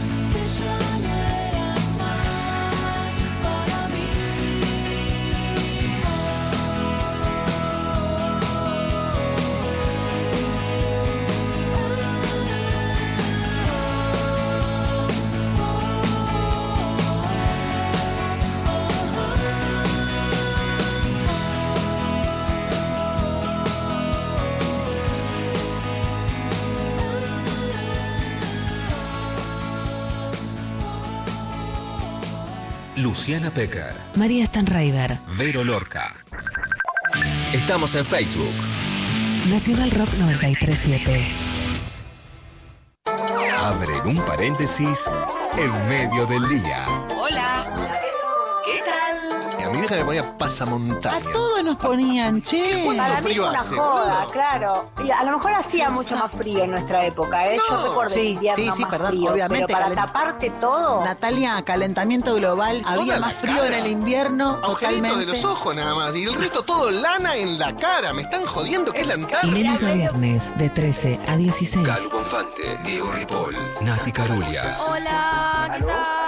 Yo vivía en Ramos, o sea, salía de mi casa con calefacción, me subía a un bondi, todo tenía calefacción. Llegaba al colegio, tenía calefacción. Pero la palabra te lo dice, no es para Gran Buenos Aires. Claro, claro. Pasa montañas. O sea, es para cruzar los Andes. Esa raro. porquería. Divertirse la tarde está asegurado. Hola, ¿qué tal? Hola, ¿qué tal? Por 937. Nacional Rock. Hacé la tuya. La ciudad. Caos. Todo sigue igual. Pero suena mucho mejor. 93. 7. Nacional Rock. Entrevista intempestiva. Fuera del tiempo están las palabras. Bueno, entrevista intempestiva, Lula, contanos, ¿con quién vamos a charlar? Bueno, una entrevista muy especial con dos personas que conozco hace mucho tiempo, pero que se juntaron madre e hija, ojo con la revolución de las hijas, cuando hay cariño y construcción para poder hacerlo, para hacer una película que también habla sobre cómo interpela la violencia de género cuando toca la puerta. En vez de invisibilizar lo que pasa con el trabajo en las casas particulares, hacernos las que no pasa nada, sino qué pasa con esa unión, por un lado, con ese trabajo en casas particulares y por otro lado, cuando conocemos un caso cercano de violencia de género. Vamos a hablar con Adriana Yurkovich y Mariana Turqué, que son madre e hija y que acaban de hacer Mari, que es un documental sobre la violencia doméstica. Se va a estrenar en cine el 23 de septiembre. Sabemos que para que las películas nacionales puedan ser vistas, exhibidas y además, como decíamos, para que los temas de violencia de género y de, de la agenda del feminismo no sean solo una crítica cuando sucede lo que no nos gusta, sino apoyar lo que los discursos que queremos que circulen, hay que ir, ver las películas, apoyar al cine nacional. Vamos antes de empezar la charla a escuchar el tráiler de Mari. Mari empezó a trabajar en casa hace 30 años. No me contaba mucho sobre su vida y yo tampoco preguntaba. Venía de trabajar a la noche, hacía sus cosas y se iba a la iglesia, la única parte. Nunca se metió con nadie porque no tenía tiempo ni de respirar. Y ella vivía trabajando. Yo un montón de veces le dije, pero ella no, ella no, porque bueno, que si no después nos peleamos, y pero si no habla, y aparte ella no era, no podía hablar nada tampoco, de, no tenía voz en la casa, porque ella capaz que estaba hablando y él decía, bueno, vos callate, no, porque vos no sabés, que no sé qué, y, y bueno, ya está, eso era todo. Bueno, esa última parte es impactante porque además ese ella no tenía voz en la casa, vos callate, es casi lo que nos pasó a las mujeres a lo largo de la historia y la irrupción de las mujeres en lo que se llama la revolución de las palabras, ¿no? Bueno, Mariana, para, para empezar, ¿cómo, ¿cómo fue escucharla primero, ¿no? Que no tuviera voz en su propia casa y que en la casa en la que trabajaba pudiera hablar y contar lo que le estaba sucediendo. ¿qué tal? Eh, sí, ella con nosotras eh, siempre tuvo una relación, siempre tuvimos una relación muy afectiva, pero al principio ella hablaba muy poquito también con nosotras. En parte puede, puede estar, este, tener que ver el vínculo empleadora-empleada, pero ella hablaba, hablaba muy poco, estaba acostumbrada así, más allá de lo que le pasaba en particular en la casa con su marido que le decía ese tipo de cosas. Este, y a partir de que ella empieza a, contarnos todo esto, lo que estaba viviendo, empezamos a, digamos, se empieza a dar una relación mucho más íntima, mucho más, de más complicidad. Y a lo largo de lo que fue la realización del documental, ella fue también soltándose cada vez más y, hablando cada vez más con nosotras. Este, y cambió también la, la relación de nosotros entre ella, ¿no? Es una cosa recíproca. Pero eh, la transformación de ella fue muy notoria en ese sentido. Bueno, ahí hay un proceso también muy interesante que es como cuando se habilita la voz, también la voz va creciendo. Y bueno, le pregunto a Adriana, ¿cómo fue hacer una película que tiene lazos, eh, digamos, tan cotidianos, tan fuertes? Filmarla con tu hija y con una persona que trabajaba en tu casa. ¿Cómo es justamente hacer, si decimos que la intimidad es política, ¿no? De, de ese universo que, que forma parte de las tensiones, de las desigualdades, de jerarquías diferentes que hay dentro de una casa, poderla hacerla circular de manera en que se llegue a un documental donde se cuenta la violencia de género. Eh, fue, fue bastante, por momentos cuesta arriba, pero en general fue un proceso, digamos que cada una aportó desde su lado para construir también otro tipo de relación. Eh, de una situación mucho más formal que había antes a una situación de complicidad, de cierta camaradería, y eso fue favorecido porque, bueno, porque Mari confió en nosotras y en lo que nosotras estábamos haciendo para mostrar su historia. Y, y también porque ella a lo largo de ese proceso revalorizó lo que ella podía decir. O sea, ella misma tenía asumido que lo que ella opinaba o decía no tenía valor.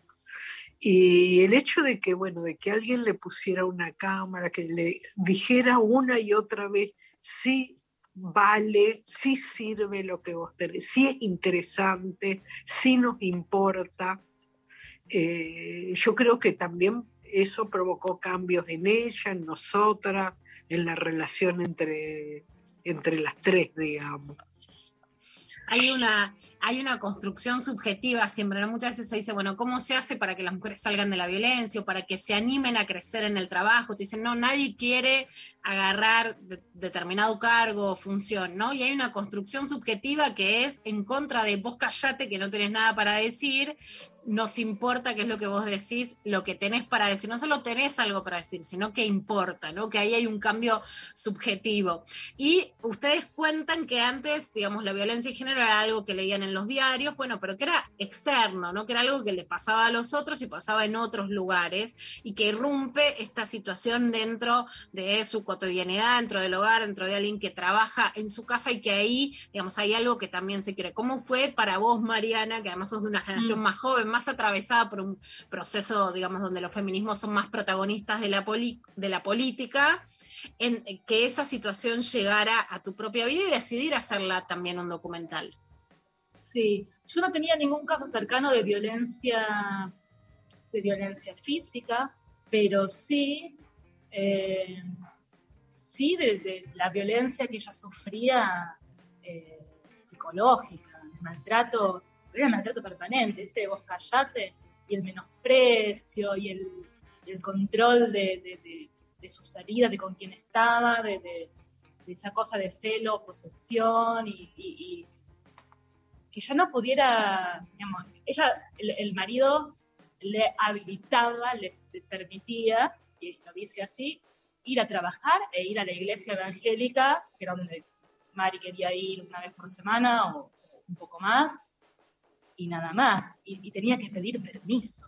Entonces, ese tipo de cosas, este, pero esto, el ninguneo, el, el- la cuestión este, psicológica, que está en, en los vínculos donde también hay violencia física y es también el caldo de cultivo, pero que también es violencia, que también es maltrato, eso es mucho más común. Eso sí, yo lo he vivido, algo he vivido hacia mí y lo, he, lo conozco de, mujeres cercanas a mí. Este, eso no. Este, y creo que muchas, muchas personas se van a identificar. Y no solo mujeres, nos ha pasado eh, después de mostrar la película que se acercaron también varones a decirnos que se sentían tocados, que, que les hacía pensar en cosas que ellos este, quizás decían o hacían. ¿Y cómo fue también decidir contar algo que es como un tabú para las familias de clase media argentina, que es qué pasa con esa relación que tiene, como ustedes decían, familiaridad, que tiene afectividad, que es un trabajo y que el afecto no hace que no sea un trabajo, entre una persona que trabaja en tu casa, que hace las tareas de cuidados, de limpieza, etcétera, y decidir exponerla, en vez de esconderla, en vez de negarla, decidir exponerla en un documental? Eh, bueno, fue una decisión difícil porque para mí, para mí en particular, no para Mariana, porque Mariana no vive ya en esta casa y era ajena a esa relación laboral, por lo menos en el momento en que empezamos la película. Para mí fue difícil tomar esa decisión, eh, no tanto por el tema de la relación laboral, sino por estar yo expuesta porque a diferencia de otros documentales o de otras cosas que hice, yo en esta película estoy, estoy ahí, estoy muy expuesta. Y por momentos decía, uy, pero no sé, está bien esto, este, me da como cierto pudor, qué sé yo, es parte de mi privacidad, pero digamos, la historia que quería contar era tan fuerte que, que nada, dije, bueno, ya estoy, que sea lo que sea. Esto, como, como decía antes Vero Lorca, quemamos los puentes, ¿no? Para, para poder hacerlo. Algo que se vio mucho, especialmente el año pasado, este también, pero especialmente en la pandemia, donde estuvo, estuvimos encerrados y, y casi todos y todas consumimos mucho Netflix, ¿no? Eh, que a mí me amarga mucho es que a pesar que la Argentina es el epicentro de lo que se llama justamente la liberación de la palabra, o sea, las mujeres que empiezan a tomar la palabra y a contar las situaciones de violencia y de abuso, bueno, la industria norteamericana y europea lo que hacen es decir, la contamos nosotros, entonces aparecen, bueno, el escándalo de Morning Show, inconcebible, etcétera, y si viniera un extraterrestre diría, ah, ok, esto pasó en Estados Unidos y el movimiento de liberación de la palabra es básicamente norteamericano, algo que me da, por supuesto, muchísima bronca. ¿Cuán importante es entonces contar y apoyar un documental como Mari para que la voz contra la violencia no sea tomada por la industria cinematográfica de Hollywood, sino que pueda ser también un apoyo a los documentales desde el sur? Eh, no sé, bueno, pues, sigo yo. Eh, mira, eh, para nosotros es fundamental el apoyo del Instituto de Cine al documental. El documental en Argentina creció muchísimo en los últimos, te diría, 10 años a partir de la instauración en el instituto de lo que llamó la vía digital de documental, que permitió apoyar documentales de bajo presupuesto de gente que no tenía antes antecedentes suficientes para entrar a la industria. Y eso permitió, pero un crecimiento explosivo de documentales, muchos documentales hechos con apoyo del instituto, circularon por festivales, por todo el mundo y mostraron otra voz que tiene que ver también con, bueno, mirarnos a nosotros mismos y, y es parte de nuestra, de nuestra cultura, de nuestra vida. Pero para que eso sea posible hace falta el apoyo del Estado. Es imposible que el mercado digamos, sostenga este tipo de producciones. Entonces es una decisión política y es una decisión institucional de, de parte del Estado apoyar y nosotros queremos decir que se siga apoyando la realización de documentales, porque, porque es nuestra mirada. Si, si esto queda a lo que el mercado decide, bueno, son las películas de Hollywood, no las nuestras. Y vamos a terminar mirándonos nosotros con la mirada de.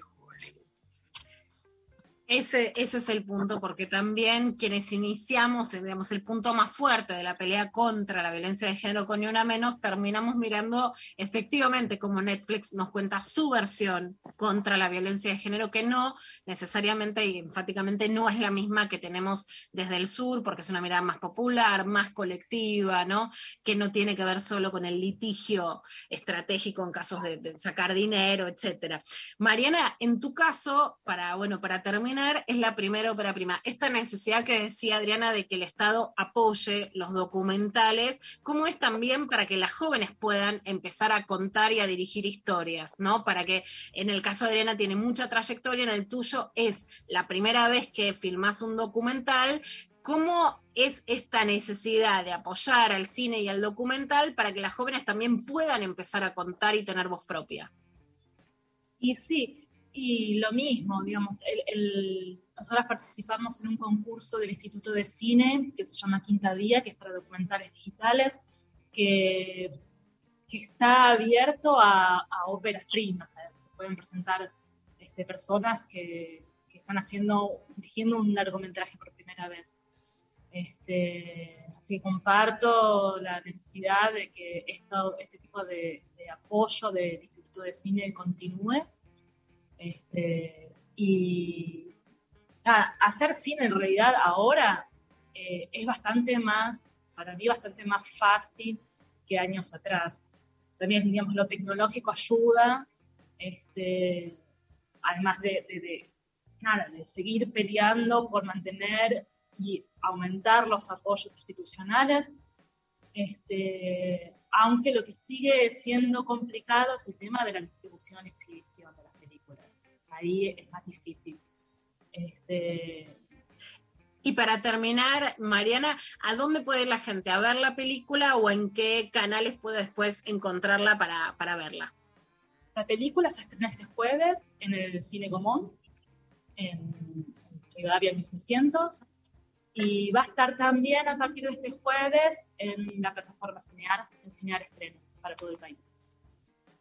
Bueno, muchísimas gracias. Entonces les recomendamos a la gente que pueda ir este jueves a ver Mari, este documental sobre la violencia de género en la Argentina. Es una película de Mariana Turquía y Adriana Jurkovic. Realmente esto, para que las mujeres tengan voz y para las que le dan voz a la voz de las mujeres también tengan voz en el documental en Argentina. Muchísimas gracias. Gracias a vos. Gracias a ustedes. Gracias.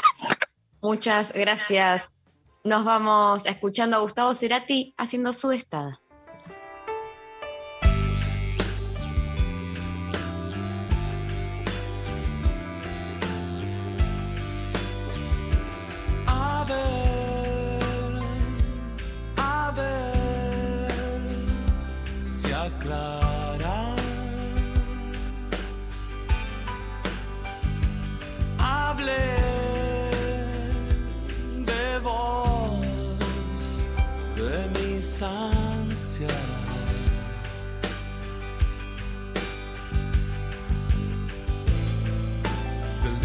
Que nació en tu boca.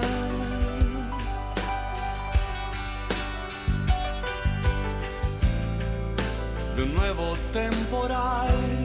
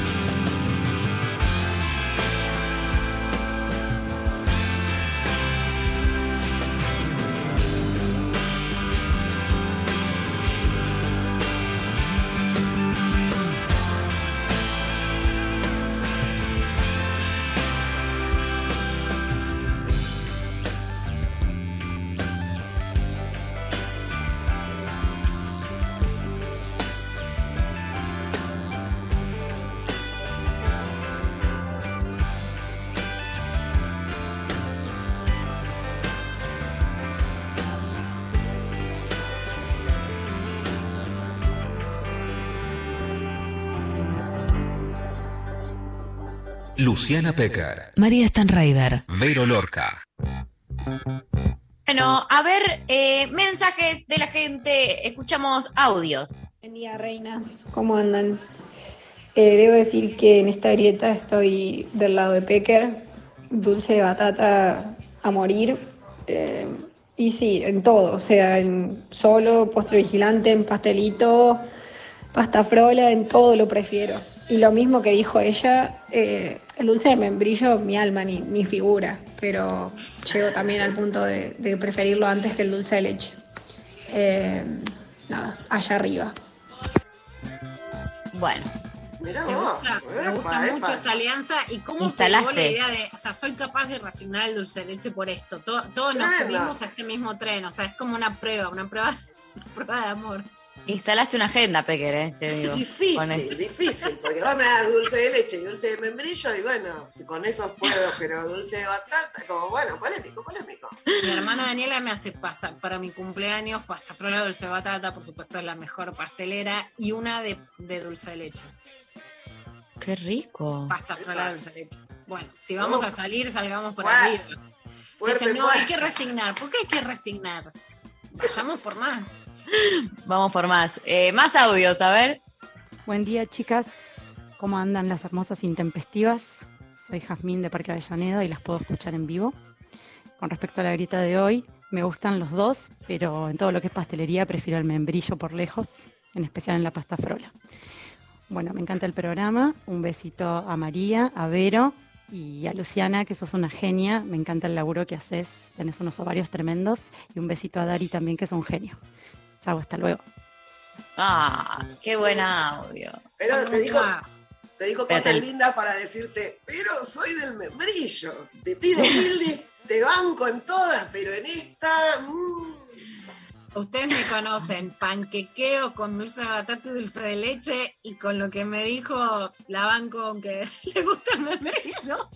Obvio. Ojo, la pasta frola de dulce de membrillo, una muy bien hecha, es muy rica. A mí, ¿sabes qué es lo que no me gusta? Y tengo ganas de prender fuego en los puentes y las pastelerías. Cuando vos entras, te la comprás y venís como súper contenta y adentro es una cosa gelatinosa. No, No, muerte no, a la gelatina, muerte, No, no. directamente. Ahí el tema con la gelatina, nos iríamos a la Sole Barruteada, es que es un conservante. A mí me Claro. gustó mucho que Sole Barruti defendió en la mesa de Mirta postre sí, como dice, prefabricado. No, o sea, Claro. Por eso, si vas a hacer. adentro, pero la gelatina te la hacen para que se mantenga esa cosa que no es una pasta frola, esa cosa de Eso panadería no. que viene gelatina arriba, caramelo. ¿Qué es eso? La Me estás masa dura. No, claro, quiero llorar porque yo dije, me voy a hacer un permitido con una buena pasta frola y te viene un cuadradito de esos y decís, no, de ninguna manera. Ahora, En la cuando pasta está bien, tiene que pasar lo contrario que en el sexo, más blandita mejor. Bien, con eso. Muy bien. eh, escuchamos otro audio, a ver. Hola chicas, full chicas. Bueno, de la grieta de hoy, el membrillo, dámelo siempre. Dámelo siempre porque mm, me sabe a guayaba, me sabe a bocadillo de guayaba colombiano. Le llamamos también eh, bocadillo beleño, que tiene denominación de origen. Así que siempre, siempre, siempre membrillo, siempre membrillo. Las quiero. Ay, esa Pecker. Si Pecker no panquequeó ahora es, no sé. María me conoce, panquequeo, sos jodida, porque me hablas con ese acento colombiano y de la guayabita y te ves lo que quieras. O sea, ya está, te mojaste toda, ya sabes, conoces mis debilidades y mis deseos, y me hablas de la guayabita y te perdono el membrillo. Ok, listo, Bueno, retrocedí. listo. El puente quedé colgada ahí de una soga, gritando, guayabita, guayabita, ven a mí. Ay, bueno, eh, nos vamos a una breve pausa y volvemos para eh, terminar con el programa del día de la fecha. Full pibas en este lunes de lo intempestivo. De 11 a 13. Lo intempestivo. Nacional Rock. La UBA. UBA. Universidad de Buenos Aires. Cumple, cumple 200 años. Una de las herramientas de movilidad y ascendencia social más importante para cualquier ciudadano o ciudadana del mundo. Pública. Pública. Libre y gratuita. Hola, aquí Daniela Xavier, integrante del área de géneros de la radio, columnista de Icupay y también de El Peor Día de la Semana en Nacional Rock. Y para mí la uva es lo más cercano que tenemos a algo parecido a la igualdad de oportunidades. 20.958 egresados anuales, 24.155 docentes universitarios y preuniversitarios, 13.442 trabajadores no docentes. UBA, Bicentenario, 200 años. Nacional Rock. Quédate con quien mejor te dé las buenas tardes. Hola. Hola, ¿qué tal? Diego Ripoll, Calu Bonfante, Natalia Carolias, De 13 a 16. Hola, ¿qué tal? 937. Nacional Rock. Luciana Pecker, María Stanraiver. Vero Lorca. Bueno, hay clava de género, Lula. Clavada de género, ¿qué queremos saber de sexo? Hoy con- tenemos velita, lubricante, tenemos todo. ¿Qué queremos las pibas? Bueno, queremos pasarla bien.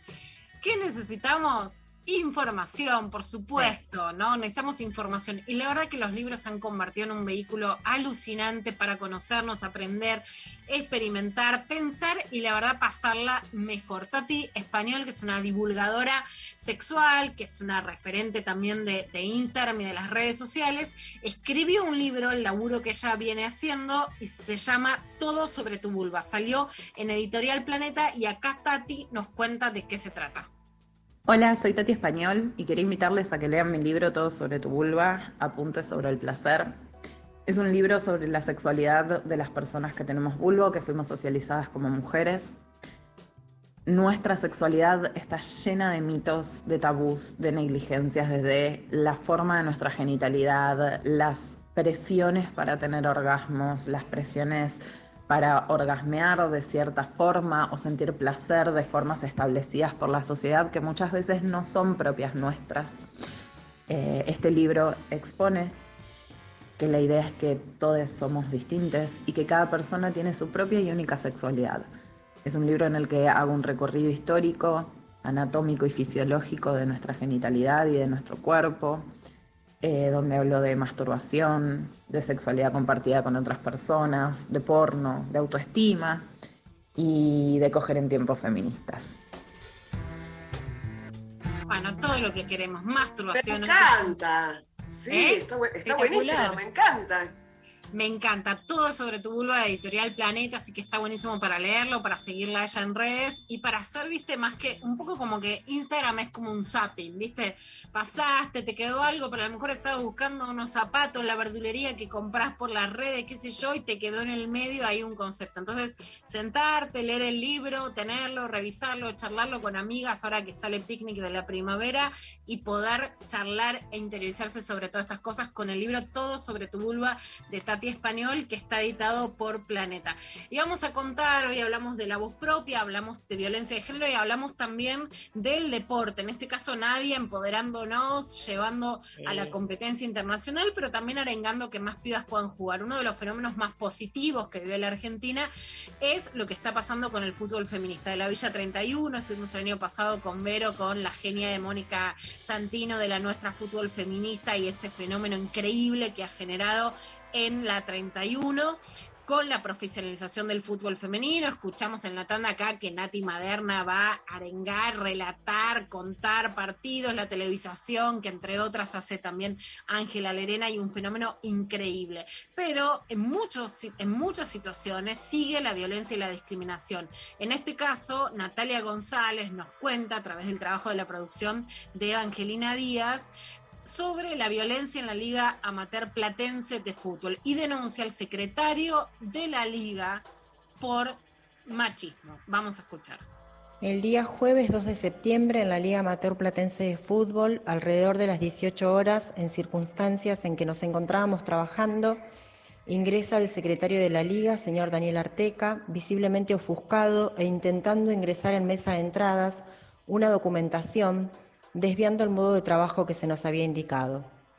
Y al responderle que teníamos órdenes expresas de no hacerlo, comienza a gritar y a realizar ademanes ampulosos, primero en la mesa de entradas, donde la señorita Micaela Espeleta desempeña sus funciones, dando ingreso a notas de los clubes afiliados, pases, listas de buena fe, etc.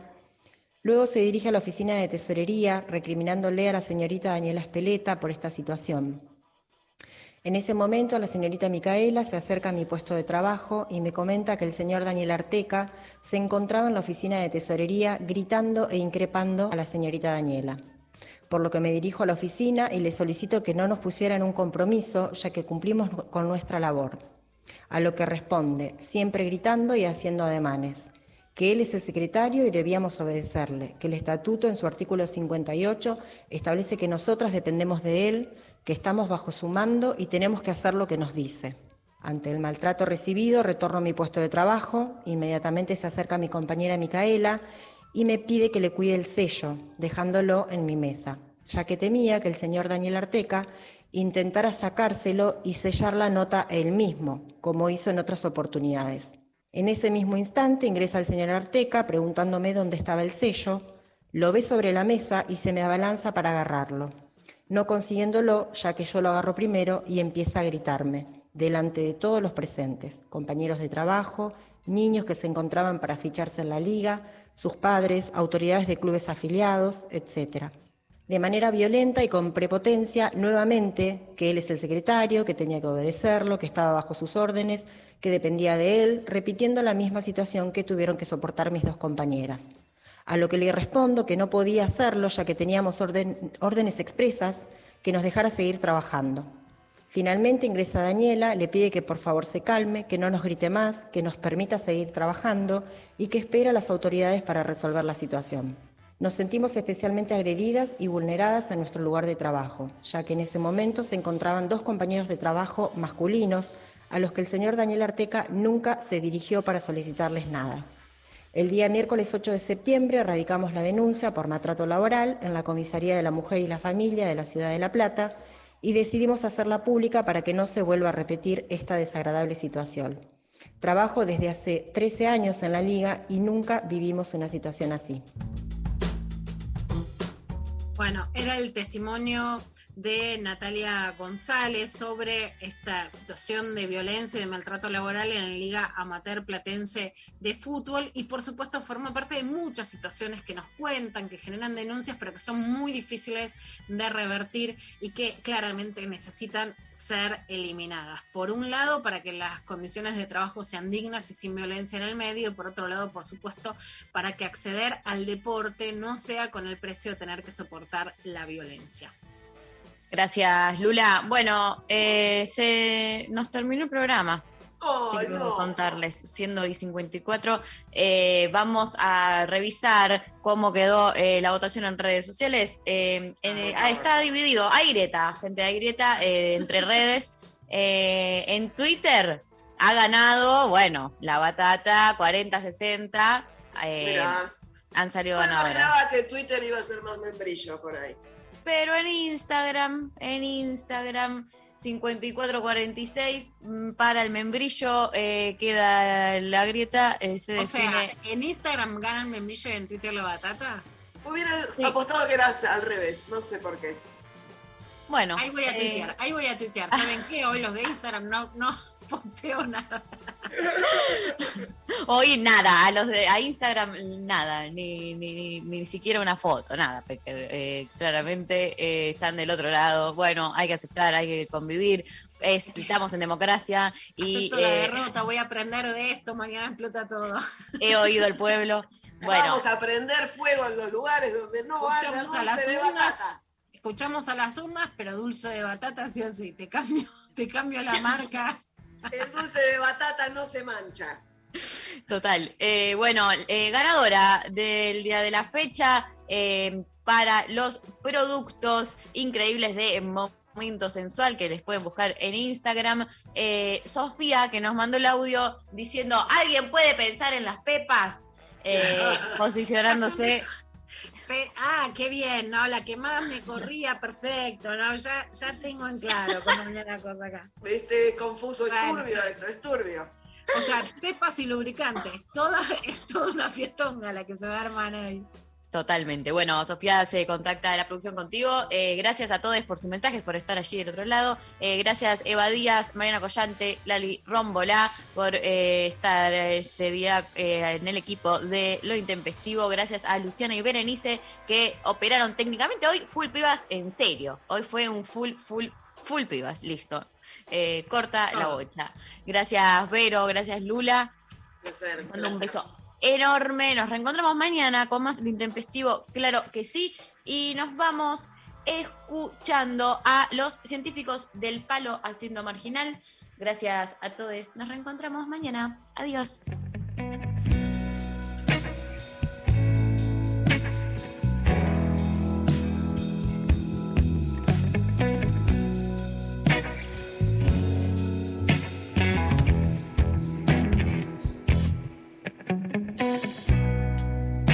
La esperanza siempre es un garrón.